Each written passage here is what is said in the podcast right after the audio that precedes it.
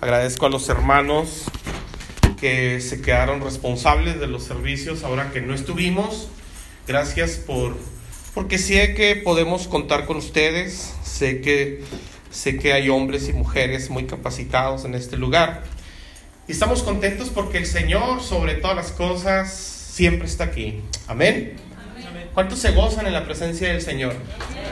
Disfrutar la presencia de Dios, hermanos, creo que es uno de los privilegios que tenemos como cristianos. Es uno de los deleites que disfrutamos como seres humanos cuando estamos en su presencia, cuando estamos llenos del Espíritu Santo, cuando el Señor nos honra con su visita, cuando Él deja su trono de gloria, hermanos, y las alabanzas empiezan a subir, la presencia de Dios desciende. Yo creo que son de los momentos más hermosos que como cristianos tenemos.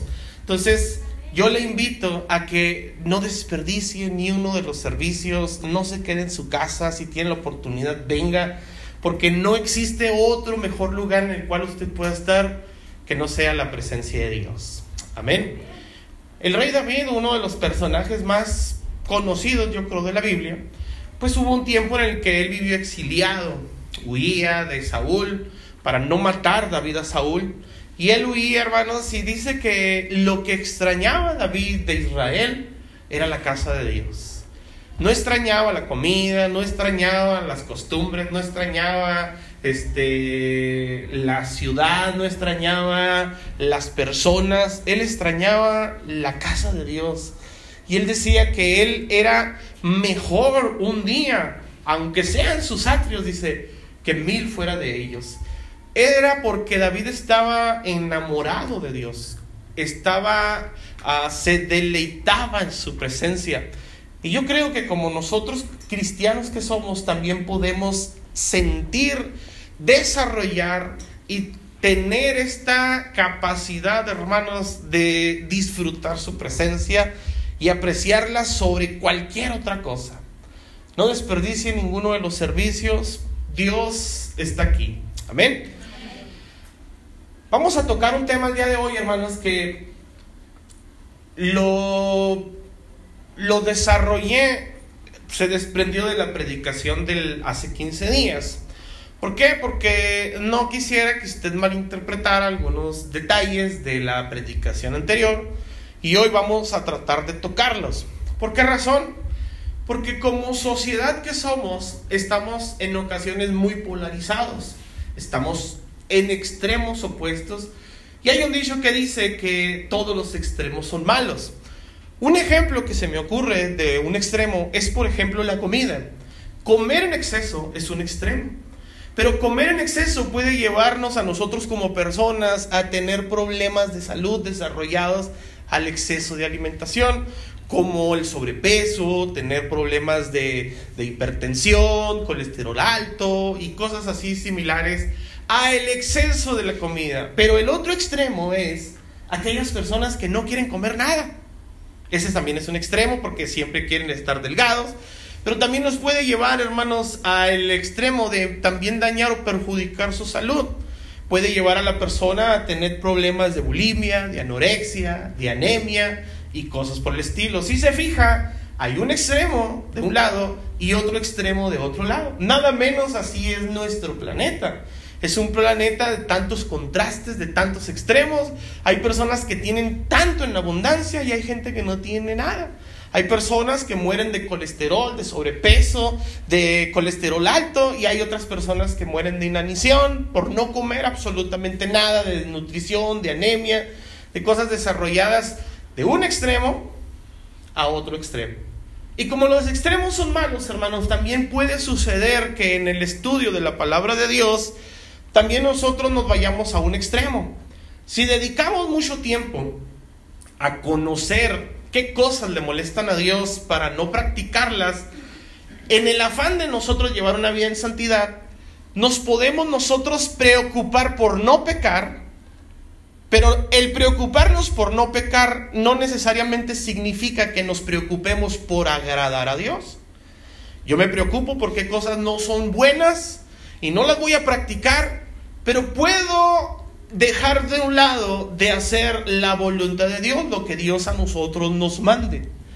Puede ser también que en el estudio de la palabra de Dios existen diferentes ah, doctrinas, enseñanzas doctrinales que algunas en base a esas doctrinas podamos nosotros extraviarnos. Y el otro extremo es que alguien se dedique a estudiar ese tipo de doctrinas que están erradas, que están confundidas, con el afán solamente de confrontarlos.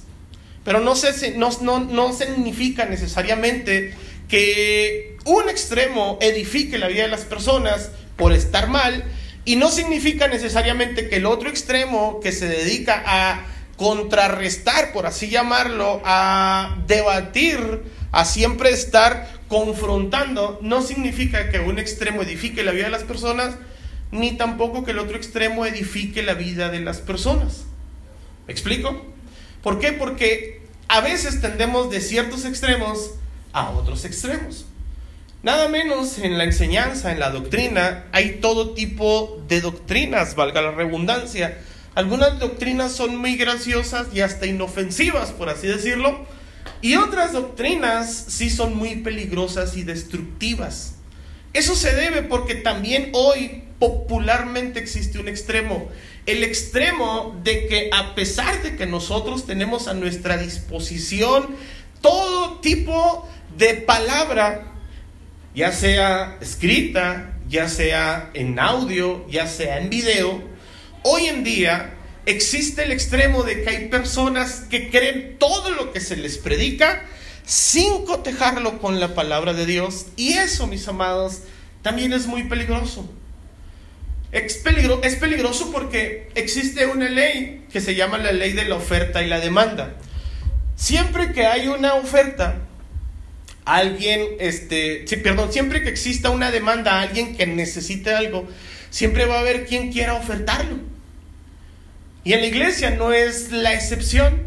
Mientras existan personas que estén ávidas, deseosas de querer que, escuchar algo agradable, de querer oír lo que quieren oír, siempre habrá quien ofrezca lo que quieren escuchar. Así como que, ah, ¿quieres oír eso? Yo te lo enseño. ¿Eso te gusta? Yo te lo predico. Y eso es porque estamos nada menos en esos tiempos que el apóstol Pablo le advertía a Timoteo. Ahí en segunda de Timoteo, en la segunda epístola del apóstol Pablo a Timoteo, en el capítulo 4, versículo 3, el apóstol Pablo le advierte a Timoteo de tiempos peligrosos. Y dice la Biblia que los tiempos serían peligrosos no por la delincuencia, no por el índice de mortandad, no sería peligroso porque hayan desarrolladas armas de destrucción masivas, sino que sería peligroso porque llegarían tiempos en los que la gente no quisiera escuchar una buena enseñanza. La palabra doctrina significa enseñanza. Dice el Señor en su palabra, están todos allí en el versículo 3. Porque vendrá tiempo cuando no sufrirán la sana doctrina, sino que teniendo comezón de oír, se amontonarán maestros conforme a sus propias concupiscencias. Si usted se fija, iba a llegar el momento en que gente tendría comezón de escuchar, ganas de oír algo agradable, cosas que nos gustan. Y usted conoce o en algún sentido de su vida le ha dado comezón. Es como una reacción natural, eh, automática, que en cuanto siente comezón, le da ganas de rascarse. Hay personas que en este tiempo tienen ganas de escuchar algo que llegue a sus corazones, a sus oídos, los motive, se sientan contentos por lo que están oyendo, aunque no necesariamente sea la verdad lo que están oyendo. Y es peligroso porque mil mentiras no convierten en una verdad. Así nos puedan estar diciendo mil veces una mentira, nunca se va a convertir en una verdad. El otro extremo es que cuando alguien comparte un mensaje doctrinalmente correcto, un mensaje basado en la escritura, pero, se, pero no se relaciona a algo que la gente quiere escuchar, a esas personas lo tachan hoy de legalistas, de intolerantes y de fariseos. Y el mundo, curiosamente, ve con agrado a predicadores aduladores y tolerantes, pero ve así como con rechazo a predicadores que hablan y predican ciertas cosas a los que ellos tachan de legalistas, de intolerantes, y a veces es por hablar la verdad. Ahora, nosotros como cristianos, ¿cuántos cristianos hay aquí? Estamos comprometidos con la verdad. Estoy de acuerdo que existen maneras de compartir la escritura. Y en la Biblia hay miles de enseñanzas, muchas doctrinas que se pueden desprender del mensaje de la palabra de Dios. Y como existen muchas enseñanzas de la Biblia, sería bueno que nosotros entonces le preguntáramos a Dios qué es lo que Dios quiere que aprendamos de la Biblia. ¿Alguna vez usted se ha preguntado qué es lo que Dios quiere que usted aprenda de la Biblia? ¿Por qué tanto énfasis en los predicadores? Al menos en mí, en mi suegro, que nos la pasamos diciendo, abra su Biblia, lea su Biblia, vea lo que dice la Biblia. Y observe, por favor, en otras ah, personas que pueden dedicar mensajes de más de una hora, hora y media, sin siquiera abrir una sola vez la escritura. Y son mensajes que hasta a mí me dan ganas de convertirme cuando los escucho. Pero ya cuando los analizamos y los pasamos a la luz de las escrituras, en ocasiones nos damos cuenta de que ciertos mensajes están un poquito extraviados. ¿Qué es lo que entonces el Señor pide que nosotros hagamos respecto a qué doctrina o enseñanza debemos de nosotros aprender? Vaya por favor a Josué capítulo 1, verso 8. Josué capítulo 1, verso 8. Si usted piensa que el tema de hoy trata de que vamos a hablar de las doctrinas equivocadas y las doctrinas correctas, no trata de eso. Pero quiero dejarlo como introducción, porque no quiero que nos vayamos a un extremo de lo que se desprendió de la clase del domingo pasado, antepasado, y nos vayamos al otro extremo. Josué capítulo 1, verso 8, ¿están allí? Le voy a pedir que se lo aprenda de memoria. Estos dos versículos son muy sencillos, fáciles de aprender. Nunca se apartará, si estamos allí, de tu boca este libro de la ley, sino que de día y de noche meditarás en él, para que guardes y hagas conforme a todo lo que en él está escrito, porque entonces harás prosperar tu camino y todo te saldrá bien. Mira que te mando que te esfuerces y seas valiente no temas ni desmayes, porque Jehová tu Dios estará contigo en donde quiera que vayas. ¿Qué es lo que el Señor le pide a Josué y en este caso a nosotros como sus siervos? Aparte de esforzarnos, aparte de meditar y entender lo que dice la Biblia, dice que practiquemos todo lo que en ella está escrito. ¿Qué enseñaban los apóstoles? Quiero que por favor vayan conmigo a Hechos capítulo 20 verso 27, y vamos a utilizar como referencia la enseñanza del apóstol Pablo, el consejo del apóstol Pablo. ¿Por qué a Pablo? Porque Pablo pues casi solo escribió todo el Nuevo Testamento. Entonces creo que es una voz autorizada para ponerlo como referencia. Hechos capítulo 20, verso 27. ¿Ya están todos allí? Porque no he rehuido, ¿sí es eso? Porque no he rehuido anunciaros todo el consejo de Dios. En el Antiguo Testamento el Señor nos dice que lo escudriñemos todo, que aprendamos de todo. Pero nosotros no podemos seleccionar qué cosas sí, qué cosas sí estudiar y qué cosas no. Porque puede llegar que a usted le agraden ciertas cosas. Esto cuando nosotros venimos a la iglesia, no es un buffet. Cuando usted va a un buffet, ¿cuántos han tenido la oportunidad de ir a un buffet? Cuando usted va a un buffet, a usted le ponen cantidades y cantidades de comida.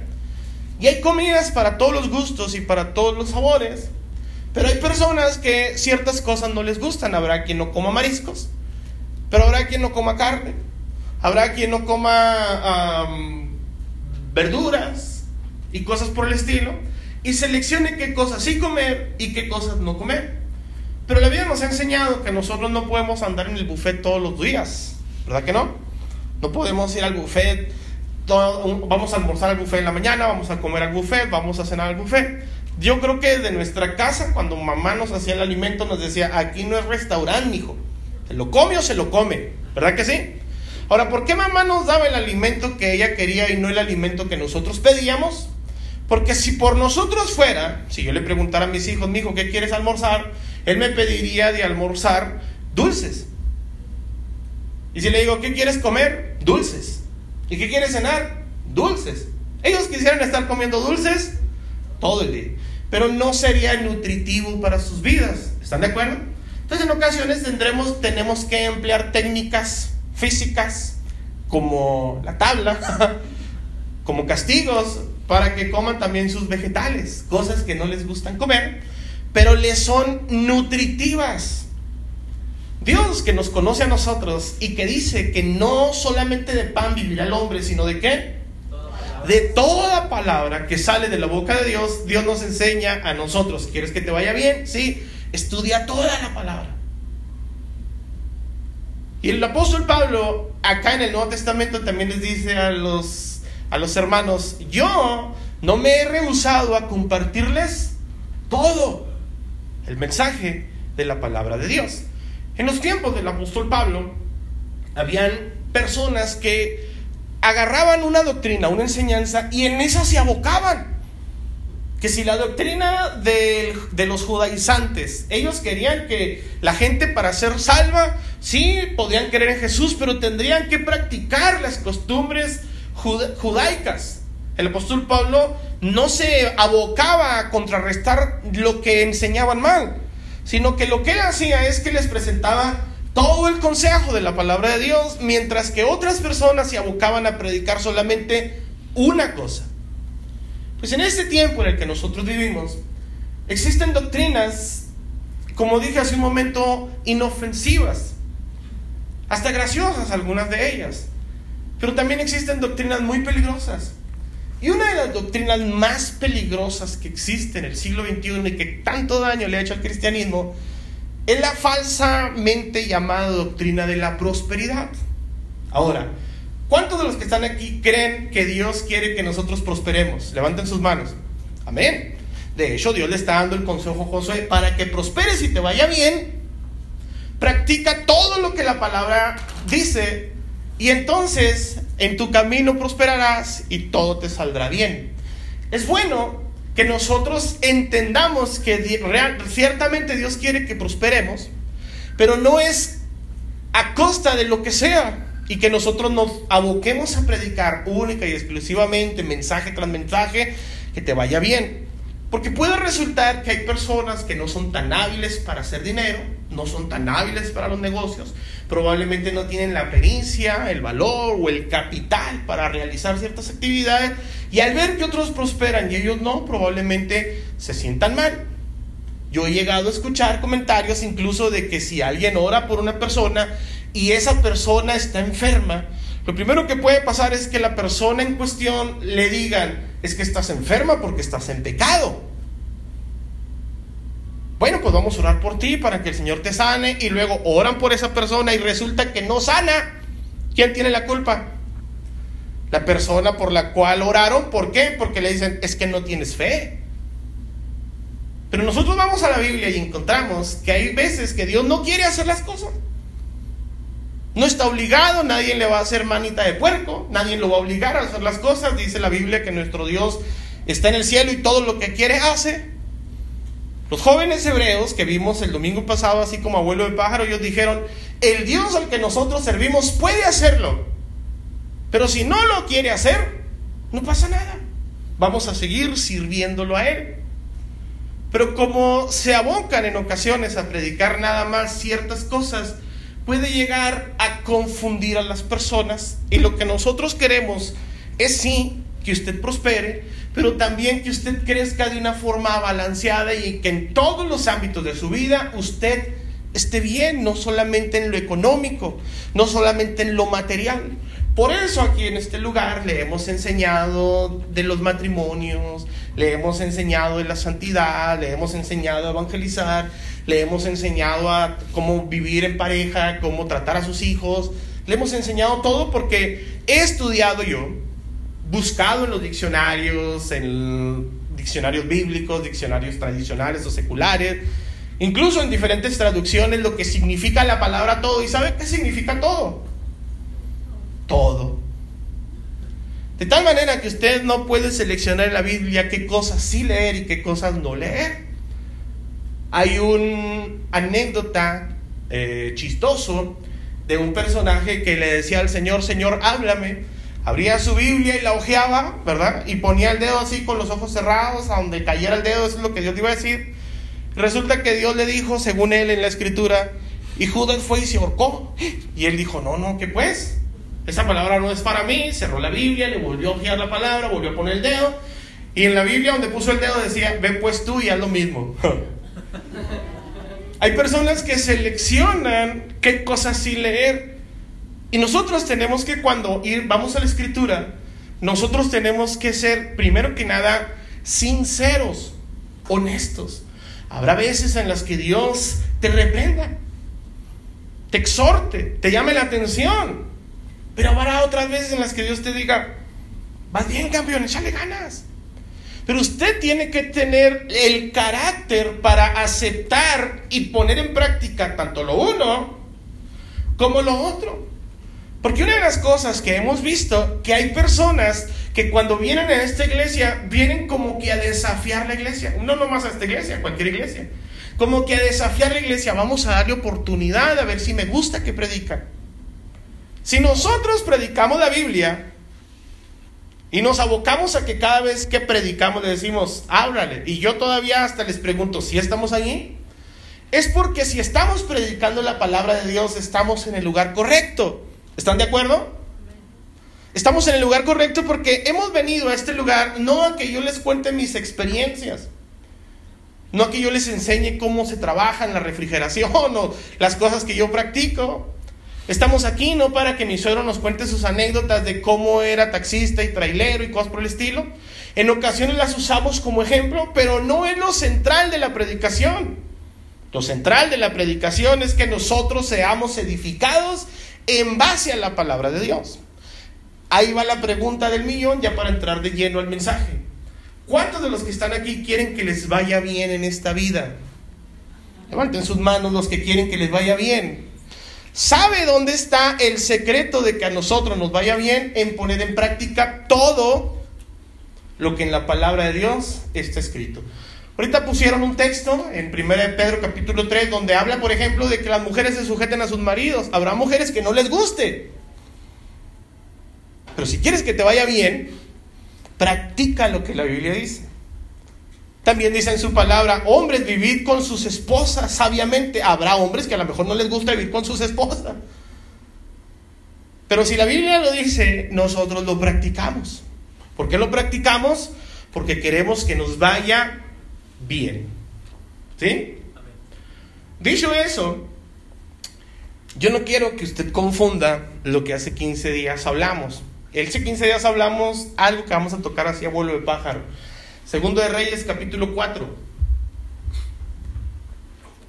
Segundo de Reyes, capítulo 4.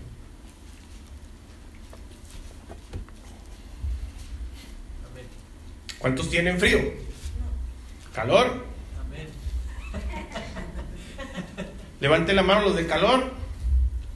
No, pues no, hermano. Usted y yo no hacemos verano. Una mujer, ¿estamos allí?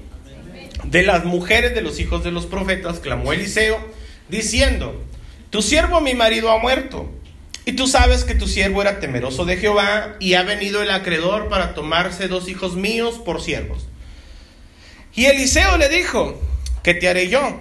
Declárame qué tienes en casa. Y ella dijo, tu sierva ninguna cosa tiene en casa, sino una vasija de aceite.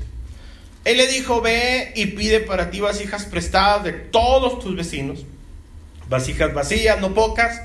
Entra luego y enciérrate tú y tus hijos y echa en todas las vasijas y cuando una esté llena, pon la parte. Y se fue la mujer y cerró la puerta, encerrándose ella y sus hijos. Y ellos le traían las vasijas y ella echaba del aceite. Cuando las vasijas estuvieron llenas, dijo a un hijo suyo, tráeme aún otras vasijas. Y él le dijo, no hay más vasijas. Entonces cesó el aceite. Vino ella luego y lo contó al varón de Dios, el cual dijo, ve y vende el aceite y paga a tus acreedores y tú y tus hijos vivid de lo que quede.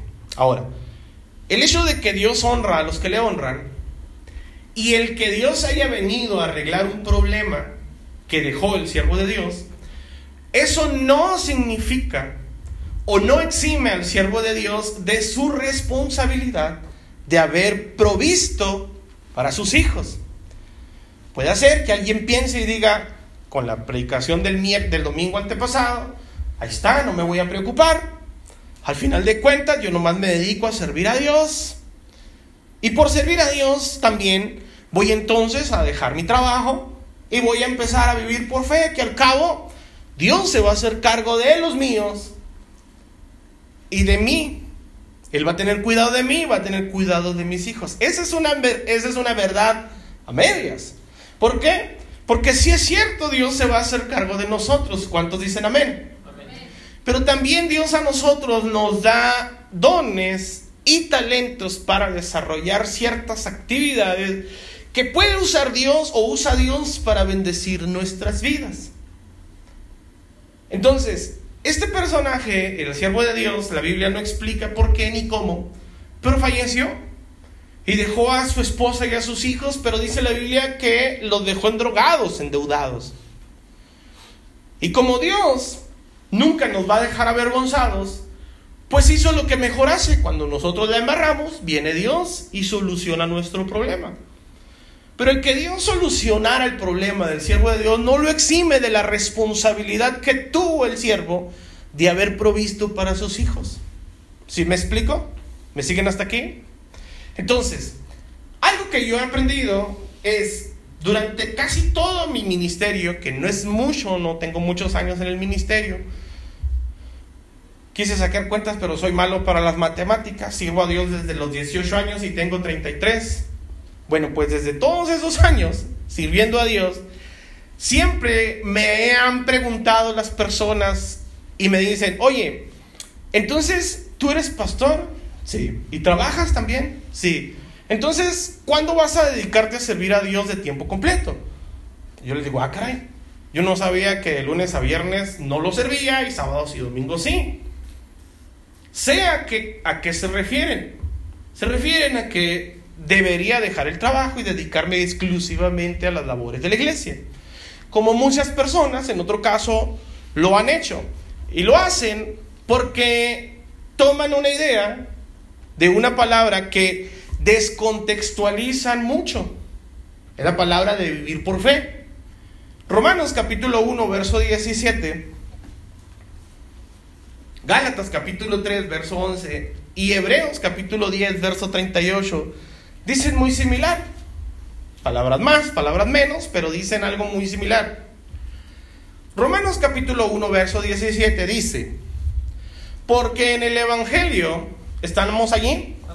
La justicia de Dios se revela por fe y para fe, como está escrito, mas el justo, ¿cómo vivirá? Por la fe. Por la fe. Gálatas capítulo 3, verso 11, dice de la siguiente manera, y que por la ley ninguno se justifica para con Dios, es evidente porque el justo por la fe vivirá. Y Hebreos capítulo 10, versículo 38, disculpe que me vaya rápido, pero como le dice, dice casi, casi lo mismo. Mas el justo vivirá por fe y si retrocediere no, agradará, no agradará a mi alma.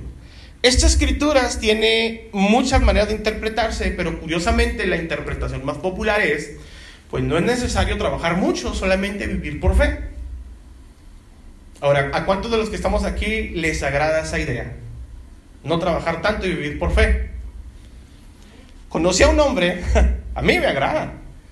Conocí a un hombre, un hermano, no hace mucho tiempo, se convirtió aquí en esta congregación, conocí al Señor, no les voy a decir quién, porque algunos a lo mejor lo conocen, pero él cuando se convirtió dejó el trabajo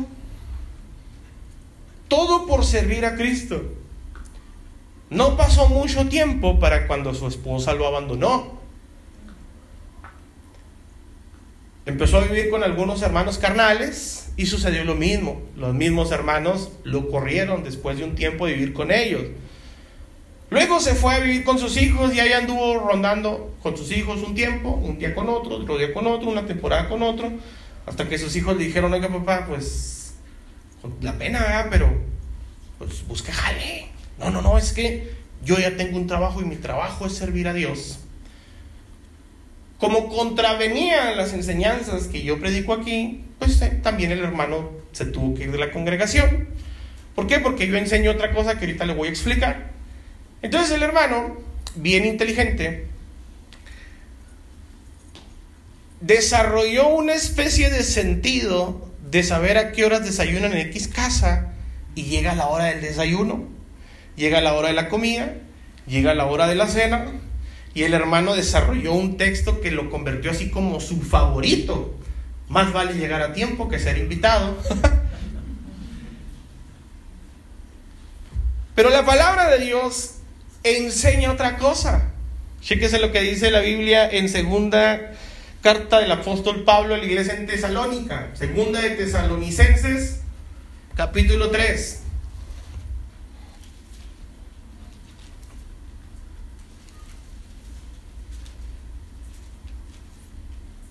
Segunda a los tesalonicenses capítulo 3. Cuando esté en el verso 6 me grita amén. Amén. Pero os ordenamos, hermanos, ¿qué dice el apóstol Pablo? Les sugerimos, les aconsejamos, de manera muy atenta les damos esta sugerencia. ¿Qué dice el apóstol Pablo? Les ordenamos, hermanos, en el nombre de nuestro Señor Jesucristo, que os apartéis de todo hermano que ande desordenadamente y no según la enseñanza que recibiste de nosotros. Ah, caray, pues ¿cuál enseñanza? Porque vosotros mismos sabéis de qué manera debéis imitarnos, pues nosotros no anduvimos desordenadamente entre vosotros. ¿Cuál fue el desorden, pues? No comimos de balde el pal de nadie, sino que trabajábamos con afán y fatiga día y noche para no ser gravosos a ninguno de vosotros. No porque no tuviésemos derecho, sino por daros nosotros mismos un ejemplo para que nos imitaseis. Porque también cuando estábamos con vosotros os ordenábamos esto. Si alguno no quiere trabajar, ¿qué dice? Tampoco coma. Porque oímos que algunos de entre vosotros andan desordenadamente no trabajando en nada, sino entremetiéndose en lo ajeno, viviendo por fe, según ellos. A los tales mandamos y exhortamos por nuestro Señor Jesucristo que trabajando sosegadamente coman su propio pan. ¿Qué es lo que enseña la Biblia? A trabajar. Ahora, ¿cuántos de los que están aquí les gusta el trabajo? Yo soy hasta alérgico al trabajo. Ahora que regresamos de allá donde andábamos, llegué trabajando a sacar lo que nos gastamos. Al segundo día de andar trabajando, me pegó la alergia al trabajo. Pero la Biblia ordena que nosotros debemos de trabajar. Ahora, quiero que por favor vean en Eclesiastés capítulo 11, y en lo que usted busca, Eclesiastés capítulo 11, quiero comentarle que Dios resolvió el problema de la viuda que dejó el siervo de Dios. ¿Y qué problema fue que dejó el siervo de Dios? No proveyó para los suyos. Antes de que usted piense, mi suegro les ha platicado aquí que ella está pensionado. ¿A quiénes pensionan? A los que tuvieron toda una vida trabajando. Ustedes lo escuchan aquí que platica de la iglesia Shaddai y un día, si Dios nos lo permite, los voy a llevar a que la conozcan. Es una iglesia hermosa a la cual amamos. Pues claro. Pero es una buena iglesia de veras. Trabajadora, honesta, responsable. Todo está en orden, está en su lugar. ¿Por qué? Porque hay un dicho que dice que tal el pastor, tal la iglesia. Tienen ejemplo. Y el apóstol Pablo dice, hermanos, nosotros les dimos ejemplo. ¿Qué ejemplo les damos? Que les predicamos la palabra, pero trabajamos. No voy a pasar que uno diga, bueno, pues entonces yo me voy a dedicar a servir a Dios y que Dios provea. No, no, que, que Dios provea ni que nada. Ándale, levántese temprano y váyase a trabajar. Conozco hermanos que faltan al trabajo. De otras iglesias. No voy a mencionar del Shaddai porque tampoco en el Shaddai faltan. De otras iglesias. Que nomás se levantan con el clima medio nublado y dicen, ah, siento que no voy a trabajar hoy. Se antoja el día como para estar tomando café y a gusto con panecito. Mi suegro, otra vez lo voy a poner de ejemplo, le gusta mucho el café y me envició, que es lo peor. Ahora ya nadie se puede tomar un café conmigo porque todo el mundo dice, es que tú lo haces bien cargado. Acá tiene la culpa. Y él disfruta el café y se siente tranquilo, pero ¿sabe qué? Él ya está pensionado. Si usted quiere un día estar tranquilo tomando café, no levantarse a trabajar, gánese ese derecho. Gáneselo. Trabaje. Chéquese lo que enseña la Biblia en Eclesiastés capítulo 11. Eclesiastés capítulo 11. Lo voy a leer en dos versiones, en la Reina Valera 1960, ahí está la Reina Valera antigua y ahorita se lo voy a leer en la nueva traducción viviente. Echa tu pan sobre las aguas, porque después de muchos días lo hallarás. Reparte a siete y a una ocho, porque no sabes el mal que vendrá sobre la tierra.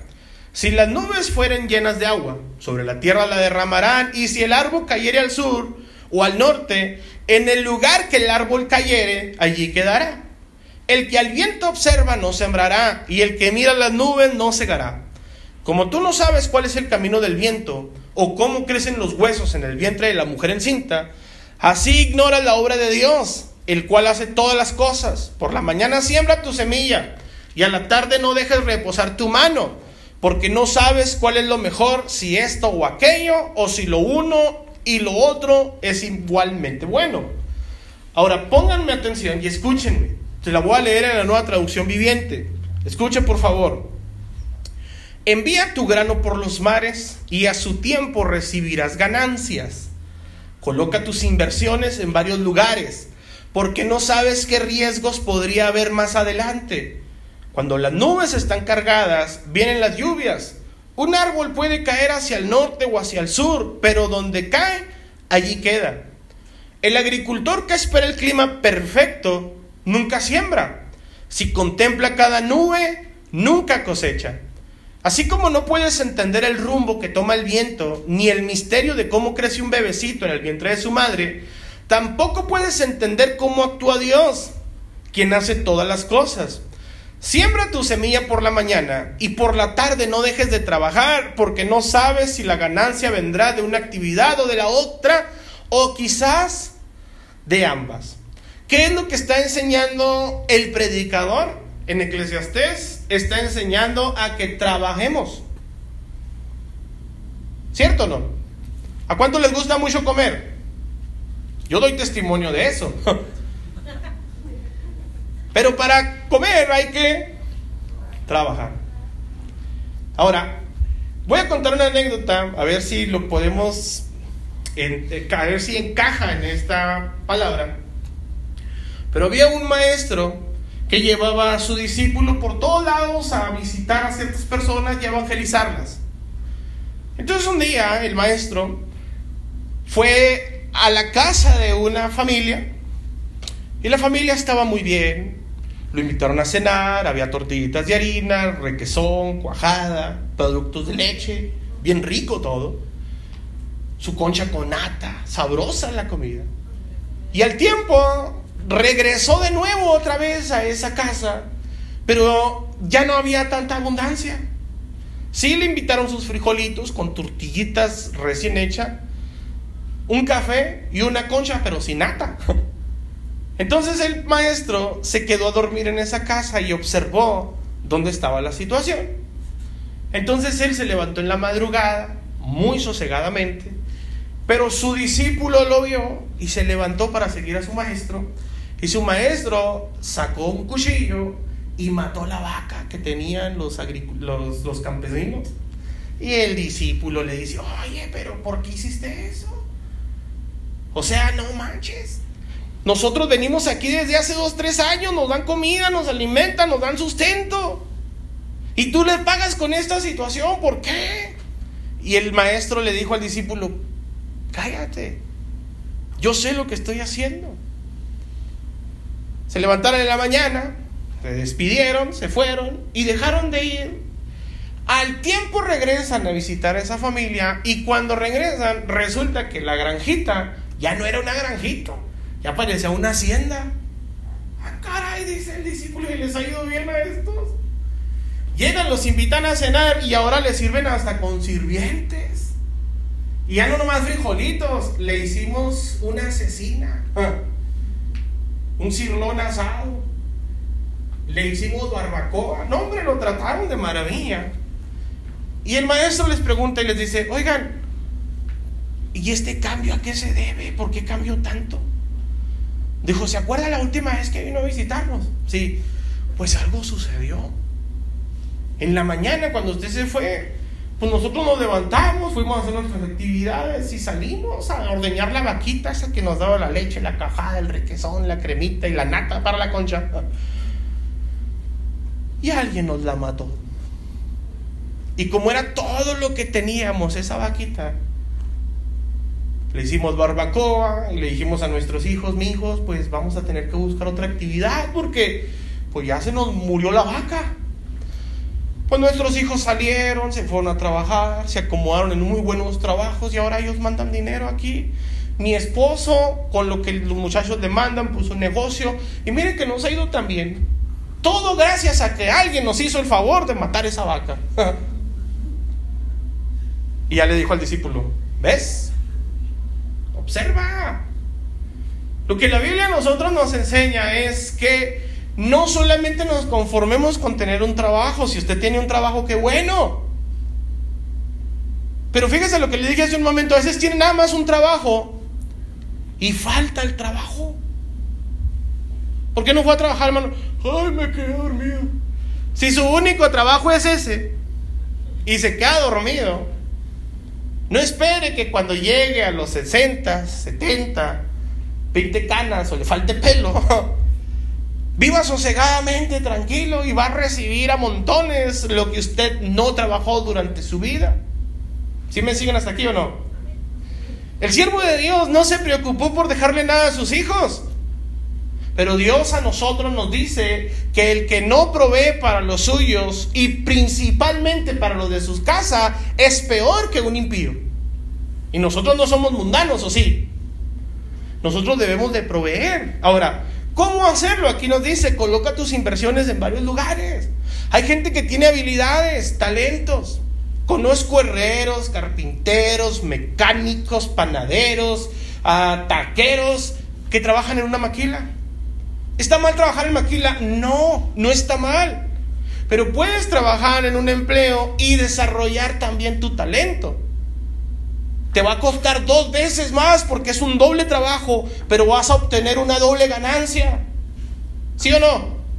El Señor dice, siembra tu semilla por la mañana y por la tarde no dejes de trabajar porque no sabes si la ganancia vendrá de una actividad, de la otra o quizás de ambas. ¿Cómo la ve? Yo se los he platicado.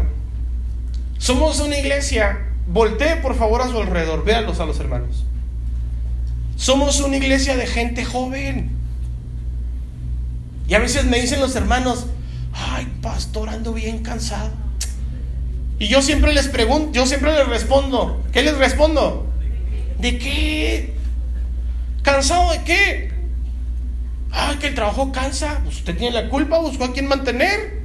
¿Se acuerda cuando hasta iba y le esperaba abrazada del poste? no se cree.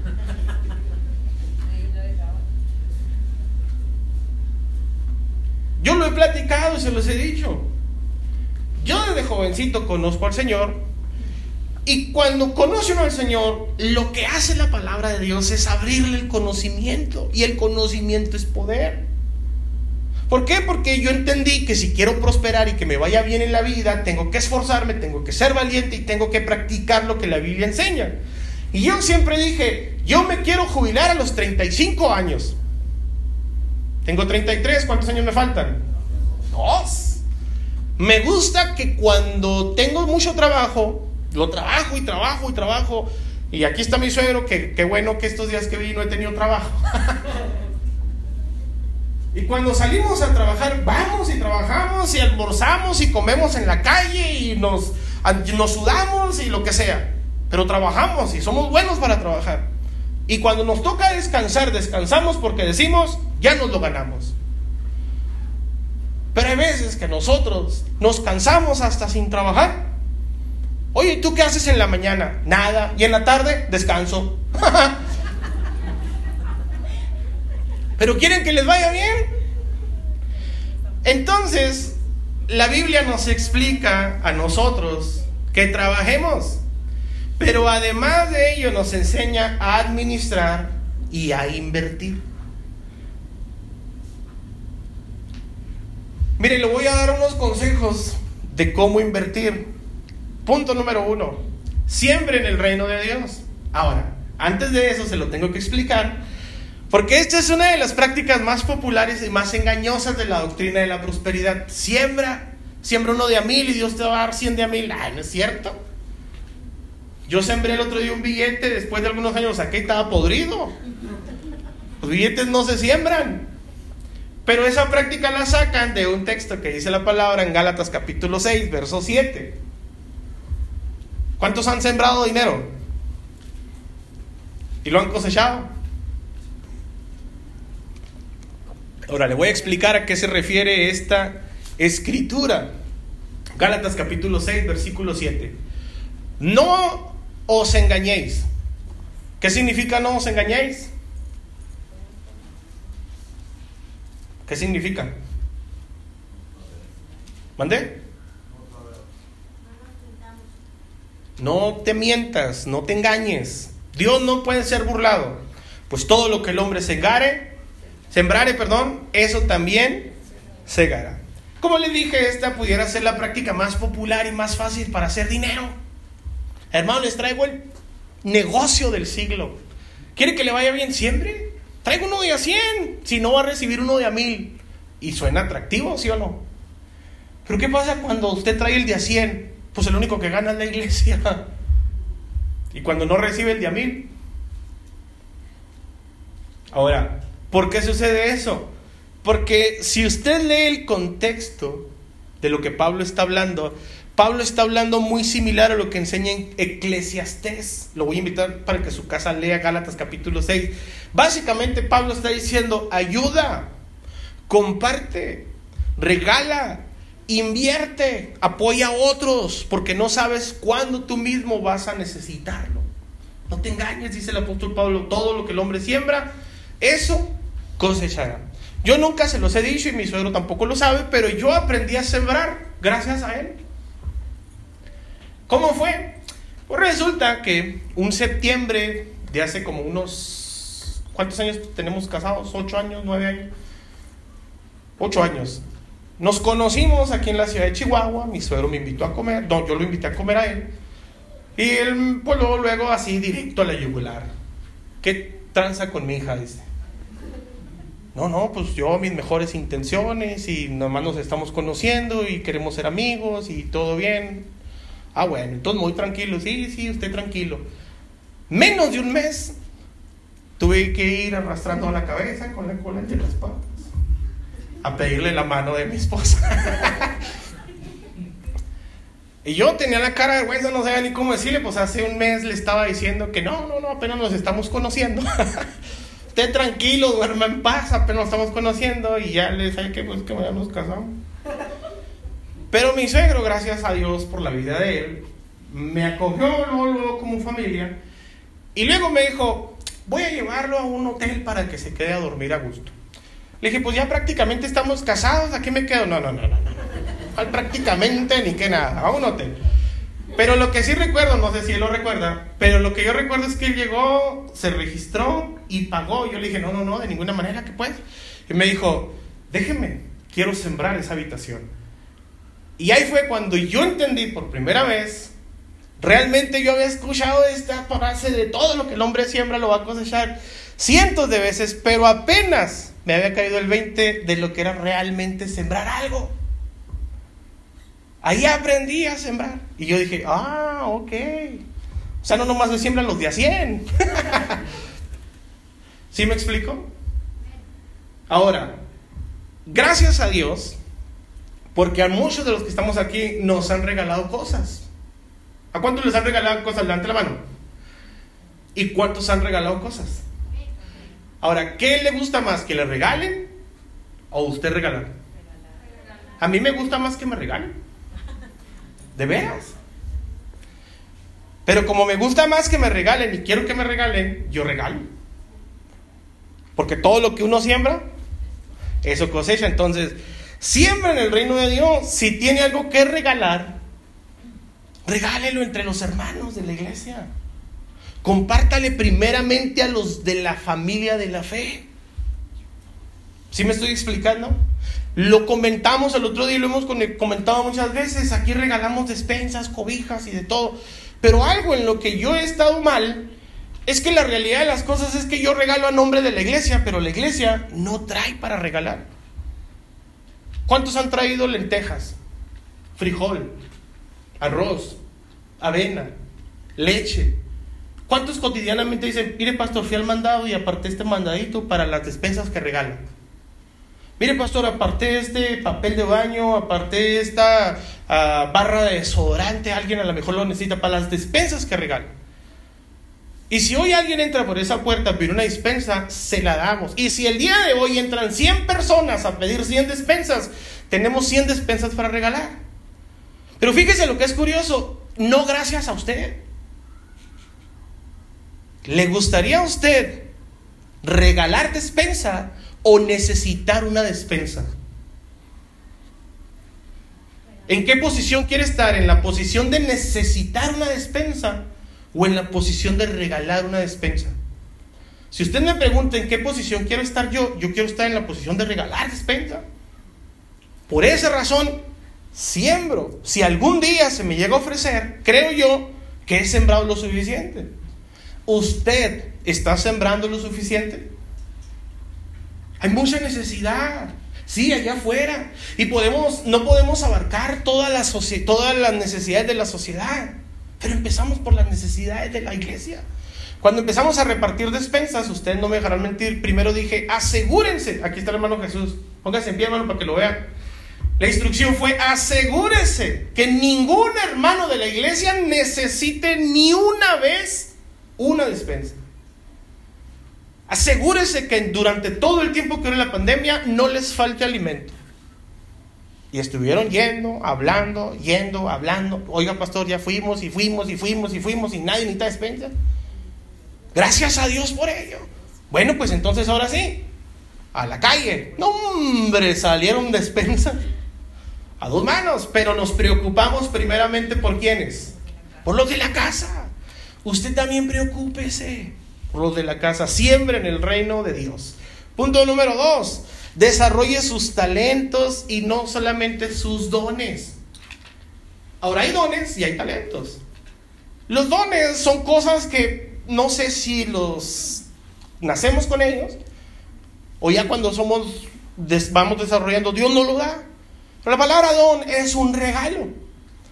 Es algo innato que está con alguien que alguien no lo buscó, simplemente le llegó. Y ahí está, es un regalo. Pero un talento es algo que se puede desarrollar, es una habilidad que entre más practica, más hábil se vuelve. Y tenemos un ejemplo aquí, perdónenme, no los quiero comparar, pero tenemos un ejemplo aquí, el ejemplo de la familia del hermano Oscar. El hermano Oscar es músico y tiene dos hijos varones, uno toca y el otro no. ¿A qué se debe? Uno nació con el don, otro nació sin el don, uno tiene el talento y otro no lo ha desarrollado. ¿Por qué no tocas, Oscarín? No me gusta. ¿No le gusta? ¿Está obligado a que le guste tocar música? No. No tiene por qué desarrollar ese talento porque no le gusta. ¿Tú por qué tocas, Jesús? Ah, porque me gusta. ¿Me explico? Somos diferentes. Y habemos personas que nacemos con dones y hay otras personas que desarrollamos talentos. Pero fíjese, si Oscarín se propone tocar un instrumento, aunque no haya tenido el don de tocar como toca Jesús, ¿creen ustedes que pueda llegar a tocar como Jesús? Sí. ¿Cómo? Practicando. La práctica hacia el maestro. O sea, no te creas tanto, Jesús. Dile, Oscarillo. no te creas. Génesis capítulo 41. Génesis capítulo 41, verso 25. Génesis 41, 25, Nacho Lozano. ¿Eh?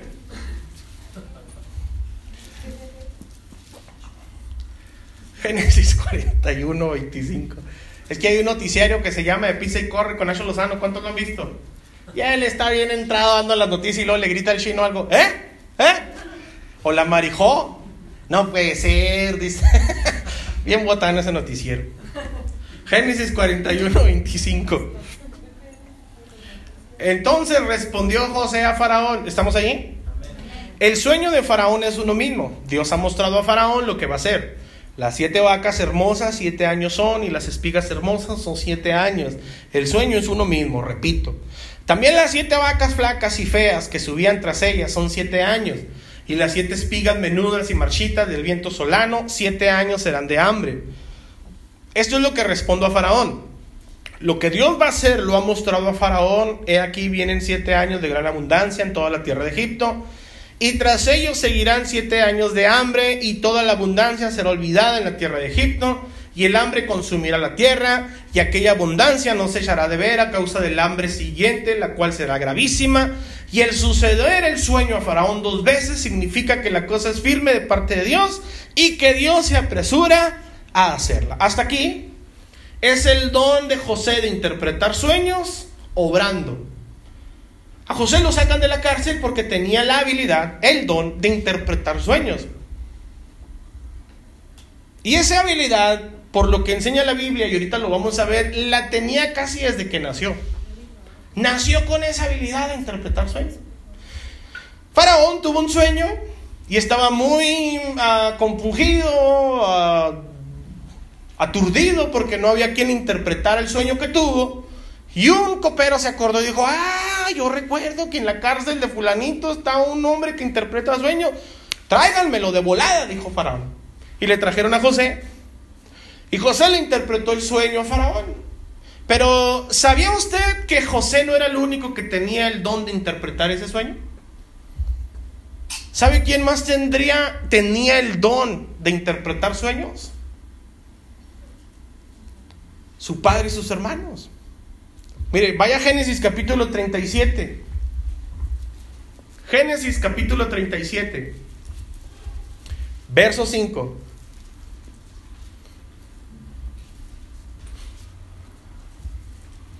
Génesis capítulo 37, verso 5. Me indica con un amén cuando esté allí. Y soñó José un sueño y lo contó a sus hermanos y ellos llegaron a aborrecerle más todavía. ¿Por qué le aborrecieron? Porque le entendieron a lo que soñó José. Chéquese más adelante. Y él les dijo, oíd ahora este sueño que he soñado. Otro sueño. He aquí que atábamos manojos en medio del campo, y he aquí que mi manojo se levantaba y estaba derecho, y que vuestros manojos estaban alrededor y se inclinaban al mío. ¿Qué es lo que está haciendo José aquí? Contando el sueño, no dándole la interpretación del sueño. ¿Sí estamos de acuerdo? Fíjese lo que respondieron sus hermanos, verso 8. ¿Reinarás tú sobre nosotros? ¿O señorearás sobre nosotros? ¿Qué hicieron los hermanos de José? Interpretaron el sueño que José tuvo y le aborrecieron aún más a causa de sus sueños y sus palabras. ¿Quiénes más tenían la habilidad de interpretar sueños? Los hermanos de José. Verso 9. Soñó aún otro sueño y lo contó a sus hermanos diciendo, he aquí que he soñado otro sueño. Y he aquí que el sol y la luna y once estrellas se inclinan a mí. Y lo contó a su padre y a sus hermanos. ¿Y su padre qué hizo? ¿Por qué lo reprendió? Porque interpretó el sueño. Fíjese cómo lo interpreta José. Jacob. Jacob lo regaña, ¿eh? Es un regaño. Es una reprensión. ¿Qué te atreves a soñar, chamaco? ¿Acaso vendremos yo, tu madre y tus hermanos a postrarnos en tierra ante ti? ¿Qué hizo José? Contarles un sueño. ¿Qué hicieron su padre y sus hermanos? Interpretar el sueño. Entonces los hermanos y el papá de Jacob también tenían el don de interpretar sueños. Pero José no solamente se quedó con el don de interpretar sueños, sino que también desarrolló talentos. Desarrolló talentos. ¿Qué hubiese pasado? Y póngame atención por favor aquí. ¿Qué hubiese pasado si sacan a José de la cárcel y José solamente le interpreta el sueño a Faraón? Porque a, José no le abrieron las puertas del reino la interpretación de sueños, quiero que sepa, y ahorita lo vamos a ver. Lo que le abrió las puertas del reino a José fue su talento de hacer negocios, de administrar. Los talentos que desarrolló desde que era niño, cuando papá lo ponía por encima de sus hermanos. Cuando fue esclavo en casa de Potifar y Potifar lo puso por encima de todos sus empleados cuando estuvo en la cárcel y el carcelero lo puso por encima de todos en la cárcel. Esa fue la habilidad que desarrolló José, era el talento que tenía, hacer negocios, era bueno para administrar. Y a José lo sacaron de la cárcel única y exclusivamente para que interpretara un sueño que tuvo Faraón. Pero vamos a suponer que José solamente le interpretó el sueño, nada más. Le hubieran dicho a José, José, Muchas gracias por la interpretación del sueño. Pídeme lo que quieras. ¿Qué pediría José? Está en la cárcel, acuérdese. pues ser libre y correr a casa de sus padres. ¿Cierto o no? La interpretación del sueño o el don de interpretar sueños no le abrió las puertas del reino a José. Hay mucha gente que tiene dones. Los dones son regalos. No hizo nada por tenerlos, solo nació con ellos pero no hace nada de provecho con su vida aunque tenga todos los dones del mundo. No se levanta temprano, no es tenaz, no es disciplinado, no desarrolla una habilidad. Observe por favor con atención lo que dice a continuación Génesis capítulo 41 verso 33. He aquí el talento de José obrando en todo su esplendor en el verso 33. Ahora es el talento de José obrando en todo su esplendor. Por tanto, vamos a esperar que todos lo tengan. ¿Ya todos lo tienen? Por tanto, provéase ahora Faraón de un varón prudente y sabio y póngalo sobre la tierra de Egipto. Fíjense lo que está haciendo José. Ya le está diciendo a Faraón qué hacer. Ya no le está interpretando el sueño. ¿Cierto o no? Haga esto Faraón y ponga gobernadores sobre el país y quinte la tierra en Egipto y de los siete años de la abundancia. Y junte toda la provisión de esos buenos años que vienen y recoja el trigo bajo la mano de Faraón para mantenimiento de las ciudades y guárdenlo. Y esté aquella provisión en depósito para el país, para los siete años de hambre que habrá en la tierra de Egipto y el país no perecerá de hambre. Fíjese nada más. Aquí ya no es José interpretando un sueño, usando un don. Ahora es José poniendo a trabajar en todo su esplendor sus talentos. ¿Qué es lo que hacía José en la casa de papá? Administraba. Jacob lo ponía a cuidar a sus hermanos. ¿Qué hacía José en la casa de Potifar? Administraba. Potifar lo puso a administrar todos sus bienes. ¿Qué hizo José en la cárcel, en la casa del carcelero? Administrar. El carcelero lo puso por encima de todos sus bienes. ¿Para qué era bueno José? Para administrar. Cuando escucha que se le viene un problema mundial a la humanidad, José dice, no, tengo que decirle a este cabezón qué hacer. Y sacó su talento a obrar. Lo llamaron para que interpretara un sueño, para que le dijera a Faraón qué hacer. Para interpretar el sueño. Pero José no se quedó solamente hasta donde su don trabaja sino que se fue más allá y puso a trabajar su talento. ¿Qué sucedió a continuación? ¿Qué dijo Faraón? ¿Dónde hallaré otro hombre más inteligente que este muchacho? Traigan el anillo real. De aquí en adelante el reino es tuyo. Tú vas a encargarte de administrar toda la abundancia y también de administrar toda la escasez. Cuando llegue el tiempo de las vacas flacas, tú, sabrás qué hacer. Te damos todo el reino. Tú mandas por encima de todos, menos de mí. ¿Quién le abrió las puertas del reino a José? ¿Su don o su talento? Hay gente que tiene dones, no confíe tanto en sus dones. desarrolle también habilidades, talentos. José abre su boca más allá de lo que le preguntaron, porque esta era su oportunidad. Era ahora o nunca. ¿Qué pasa si José se va? Ya está en el radar de Faraón. Y luego le dice al copero, oye, no me consigues una audiencia con el faraón, fíjate que tengo algo que hablar con él. ¿Usted cree que el copero le hubiera conseguido una audiencia tiempo después con el faraón? No, hombre. Si durante dos años se olvidó de él. ¿Qué hizo José? ¿Observó el cielo a ver si era tiempo de sembrar? Como dice Eclesiastés. No. El que observa las nubes, dice, esperando un buen clima, nunca va a sembrar. ¿Es ahora o nunca? Dijo José. Esta es mi oportunidad. ¿Es ahora o nunca? ¿Me explico? Ahora, regresemos a Eclesiastés capítulo 11. ¿Sí?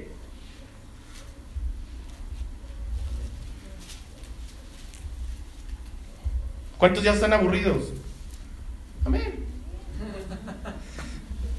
Entre broma y broma, ¿eh? Nada, se Envía tu grano por los mares y a su tiempo recibirás ganancias. ¿Qué es lo que está diciendo? El verso 2 da la respuesta. Eso significa coloca tus inversiones en varios lugares, porque no sabes qué riesgos podrá haber más adelante. Lo que nos enseña la Biblia desde los tiempos atrás es que esta, esta humanidad, este tiempo es cíclico, hay tiempos buenos. ¿Cuántos han experimentado abundancia? Levanten su mano. Hay tiempos buenos, pero también hay tiempos malos. Cómo sortear los tiempos malos depende de cómo sorteamos los tiempos de abundancia. ¿Me explico o no? Yo no tengo la culpa de que a algunos les vaya mal. Dios tampoco. Y usted no va a venir a sacarse la lotería del millón. Voy a sembrar uno de a mil para que Dios me dé diez mil. el Señor trabaja, invierte, coloca tus inversiones en diferentes lados, levántate temprano, ya tienes un jale pues vete por otro. ¿Sí no? Es lo que enseña la Biblia en Eclesiastés. Cuando las nubes están cargadas, vienen las lluvias. Observa, las, las nubes se cargan. Pero cuando un árbol se muere, no importa dónde se murió. Para lado que caiga, cayó. Punto, se acabó. Si tú estás esperando, no, es que estoy esperando que mañana el jueves, el viernes, ahora que me el ahorro, no cuando llegue el aguinaldo, no cuando lleguen las utilidades, y te la pasas ahí postergando, dice el Señor, se va a caer el árbol. Y cuando caiga, se cayó. Se acabó la vida. El agricultor que espera el clima perfecto nunca siembra. Si contempla cada nube, esta será la nube correcta, nunca va a cosechar. Versículo 5, así como no puedes entender el rumbo que toma el viento ni el misterio de cómo crece un bebecito en el vientre de su madre, tampoco puedes entender cómo actúa Dios. Y verso 6, siembra tu semilla por la mañana y por la tarde no dejes de trabajar, porque no sabes si la ganancia vendrá de una actividad o de la otra, o quizá de ambas. Qué interesante, ¿a poco no? Yo le voy a dar un consejo nada más para terminar. La Biblia nos enseña a planificar. Ahora, ¿cuántos de los que están aquí son buenos para planificar? Si usted no es bueno para planificar, no se sienta mal. No se sienta mal. Digo, es que yo no tengo muy buena cabeza, pastor. La neta no me sube muy bien el agua al tinaco. No se sienta mal. Utilice la experiencia de otras personas. Utilice la experiencia de otras personas. Ayer mi suegro me platicó una anécdota. Resulta que unos estudiantes fueron a la, a la Lala. Unos, unos, estudiantes de universidad fueron a la lechería Lala. ¿Cuántos han probado la leche Lala? Y dicen los estudiantes que el dueño les pidió un reporte puntual de las instalaciones. Y fueron los estudiantes y se quedaron con la boca abierta, maravillados de cómo funciona la leche. Y todos en su reporte pusieron puras cosas buenas, pero todos en su reporte también pusieron, yo lo único que quitaría es esa oficina. Esa oficina qué mal se ve. Ahí estaban unos muchachos reclinados en unos asientos, viendo televisión, comiendo papitas. ¿Qué es eso con estos muchachos? generan mal aspecto, se ven mal en esta empresa de primer nivel, córralos. Y dijo el dueño, ¿estás loco? Prefiero correr a todos los empleados menos a estos que tú le llamas flojos. Estos flojos se les paga para que les brille una idea. Cuando una idea les brilla, le dice, genero millones. Nada más les pagaba porque genera una idea. Entonces, el dueño entendió que no todas las ideas provienen de él. Si usted no es bueno para planificar, no se sienta mal. Hay gente que sí es buena. Si usted me dice, pastor, ayúdeme a planificar, yo tampoco soy muy bueno. Pero encontramos en Génesis capítulo 41 a un personaje súper bueno. Ya no lo busque, lo acabamos de leer. ¿Quién es bueno para planificar? ¿Quién es bueno para administrar? ¿Quién fue bueno para producir ganancias a, sus, a las personas con las cuales trabajaba el dinero? José. Entonces, ¿qué le parece si ponemos a, a funcionar el plan de José? ¿Les parece bien? ¿Qué plan dio José? Punto número uno, les dijo, quinte la tierra. Y usted dirá, pues me quedo igual que al principio. Quinte la tierra significa, imagine que usted tiene un pastel, es, todo este es un entero. José le dice, pártala en cinco rebanadas. Una de esas rebanadas la va a guardar celosamente, no se la va a gastar. Guárdela. Y las otras cuatro, cómaselas todas y que. Pero una de ellas, guárdela. Si nosotros nos ponemos a pensar como cristianos que somos, cuando nosotros venimos a la iglesia con nuestro dinero para ofrendar y para diezmar, ¿cuánto es lo que nosotros ponemos en el sobre de todo lo que ganamos? ¿El 20% o el 10%? El 10%. Dios a nosotros nos enseña que se puede partir un, un pastel en cinco partes o en diez partes, pero no deja de ser un entero. ¿Cuál parte es más grande? ¿La parte de 20 o la parte de 10? ¿Qué opinan ustedes? Es hasta fácil, hermanos. ¿Cuál parte es más grande? ¿Una parte de 10 o una parte de 20? La de 20. Dos de 10 hacen un 20. ¿Me explico? ¿Qué es lo que está diciendo José? Quinte la tierra, apártala en cinco partes. Pero nosotros como cristianos la partimos en 10 porque apartamos el diezmo y todo lo demás nos lo gastamos. Pero ya cumplí con el 10%. Dios a nosotros nos está mandando el mismo consejo de José, quinta la tierra, pártela en cinco partes, ganas mil pesos, pártelo en cinco, ¿cuántos son? ¿Cinco billetes de cuánto? De 200. Si ganas mil pesos, ¿cuánto tienes que diezmar? 100, pero si lo partiste en cinco, ¿cuánto es? 200, pero Dios no te pide el quinto, te pide el 10. ¿Sí o no? Entonces, ¿para qué quiero el otro quinto? Y ahí el secreto de quintar la tierra. Levante la mano. Mm, no, no, mejor no levante la mano. Quiero que piensen los que diezman. Esta va para los que diezman. Los que son fieles para diezmar. La manera de quintar sus ganancias es lo mismo que apartas para diezmar apártalo para tu ahorro. Sé fiel, así como eres fiel para diezmar, eso misma cantidad, ahorrala. Eso significa quintar la tierra. ¿Sí me expliqué o no? A ver, levante la mano quien le quedó duda para explicárselo nuevamente. No se sientan mal. Se lo vuelvo a explicar. Ok, todos entendieron. Otra, Haga negocio con lo ajeno. Con lo ajeno, haga negocio con lo ajeno. Y usted dirá, pero ¿cómo hacer negocio con lo ajeno? ¿Cuántos tienen dinero? Date la mano los que tienen dinero. Nadie tiene dinero. No, no tenemos dinero. ¿Sabe por qué no tenemos dinero? Porque no es nuestro dinero. ¿De quién es lo que ganamos? De Dios. Y Dios dice, tienes miedo para administrar lo que no es tuyo. ¿Te imaginas cuando te dé lo que realmente te toca? Chéquese lo que dice la Biblia en Lucas capítulo 16. Lucas capítulo 16. versículo 11.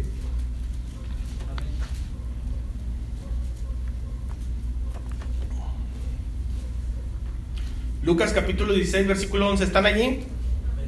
Pues si en las riquezas injustas no fuiste fieles, ¿quién os confiará lo verdadero?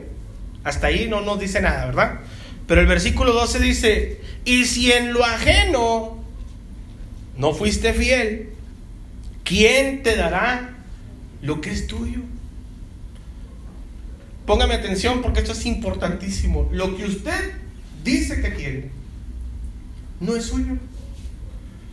No son suyos sus hijos. Yo el, hace 15 días explicaba, yo no puedo hacer algo tan sencillo como hacer que mi hija vaya a la escuela porque no lo puedo lograr, no hay escuelas abiertas. La vida de nuestros hijos no nos corresponde, no son nuestras. Yo por mucho que ore para que este, Victoria no crezca nunca, porque me gusta que siempre sea niña, siempre la quiero tener en mi regazo, quiero que Jason siga teniendo esa misma sonrisa, que cante muy alegre. Yo no puedo hacer nada por evitar que crezca. Va a crecer. ¿Por qué va a crecer? Porque no es mío. Un día va a vivir su propia vida porque no es mío. Nos aferramos, mis hijos, mis hijos, no son tuyos. Tu vida tampoco es tuya. ¿Qué hiciste para despertar? Nada. Dios nos despertó porque quiso. Pero ¿qué hubiese pasado si Dios no nos hubiera querido despertar? Tú no tienes la capacidad de gobernar el vivir. Porque si Dios no quiere, no vivimos. Punto. Si nuestra vida no es nuestra, nuestros hijos no son nuestros, las cosas que adquirimos en la vida que Dios nos ha dado, tampoco es nuestra. Ese es el problema de que a veces nosotros decimos, es que es mi dinero, es que es mi dinero, y si me lo gasto se me va a caer mi dinero. Es que no es tu dinero, es el dinero de Dios. Te da la oportunidad de que administres una parte de su dinero. ¿Sí o no? Ahora observe, esto es gradual. Si usted es fiel administrando un poquito, Dios va a ver y va a decir, ay, este es bueno. Si le doy esto y lo multiplica y es poquitito, vamos a darle poquito más, porque ha desarrollado, ha mostrado fidelidad a su administración. Así fue con José, fue gradual su administración hasta que llegó a administrar nada más ni nada menos que toda la tierra. ¿Cómo la ve? Es porque fue fiel. ¿En dónde? En lo poco. Fue fiel en lo poco. Hizo negocios con dineros ajenos. No tenía dinero el pobre José. No tenía ni libertad, escúchelo. Y hacía dinero. Ese es un ejemplo de que nosotros tampoco tenemos nada. El problema es cuando nos adueñamos de todo. Y lo más terrible es que nos adueñamos mi vida, mi salud, mi esposa, mi casa, mi carro, mi dinero. Y algunos dicen, mi enfermedad, mi problema. Pues es que todos se adueñan. y Dios dice, nada es tuyo, vanidoso. No tienes nada. Y no administras más, porque no eres bueno administrando lo que no es tuyo. Si te doy lo que te toca, lo sabrás administrar, dice el Señor. Él dice en su palabra, si en lo ajeno no fuiste fiel, ¿quién? Yo no, dice el Señor. ¿Quién te dará lo que es tuyo? ¿Cómo la ve? Y por último, provea para los suyos. Provea. Dice la palabra de Dios que es responsabilidad de los padres dejar herencia a los hijos. Hay padres que están esperando, mi hijo, vete a estudiar y vas a ser universitario y vas a tener una buena carrera para que nos saques de pobres. ¿Qué? ¿Usted quiere decir si mi suegro me hiciera cuentas de cuánto gastó en la universidad de mi esposa? Pues estaría endeudado. Si yo el día de mañana le digo a mis hijos, mira, aquí te tengo todos los recibos de todas las mensualidades que he pagado en la escuela. Es mi obligación proveer para ellos. Pero no es obligación de ellos proveer para mí. ¿O sí? Entonces hay gente que está con un, con un eh, complejo de de que todo le tienen que dar. Es que tienen que ayudarme, es que tienen que darme, es que tienen que hacerlo. ¿Quién tiene que hacerlo? No lo tiene que hacer ni Dios. Dios no está obligado con usted ni está obligado conmigo. Pero Dios, que es tan bueno, dice, ten, administralo. ¿Para qué nos da el dinero el Señor? Para administrarlo. Pero algunos nos lo gastamos. ¿Qué acabo el dinero para eso es? No es cierto. El dinero es para administrarse. ¿Por qué? Porque no es tuyo. Te van a pedir cuentas. Y yo quisiera que el día de mañana, cuando venga el Señor que entregó los talentos, diga, te di cinco, ¿por qué los tienes tres? O que me diga, te di dos, ¿por qué me entregas uno? Y el que le dio uno, ni uno me ha regresado. Yo prefiero que cuando el Señor diga, Señor, me diste dos, ahí te van seis. ¡Ah, seis! ¡Qué bárbaro! de la Biblia lo duplicó, yo los tripliqué. Es que soy más machín. Dios a usted también le da poquito. ¿Para qué cree que le da poquito el Señor? Para probar qué tan fiel es en lo poco. ¿Cuántos quieren lo mucho? Neta, neta, ¿cuántos quieren lo mucho? Sea fiel en lo poco. Póngase en pie, por favor.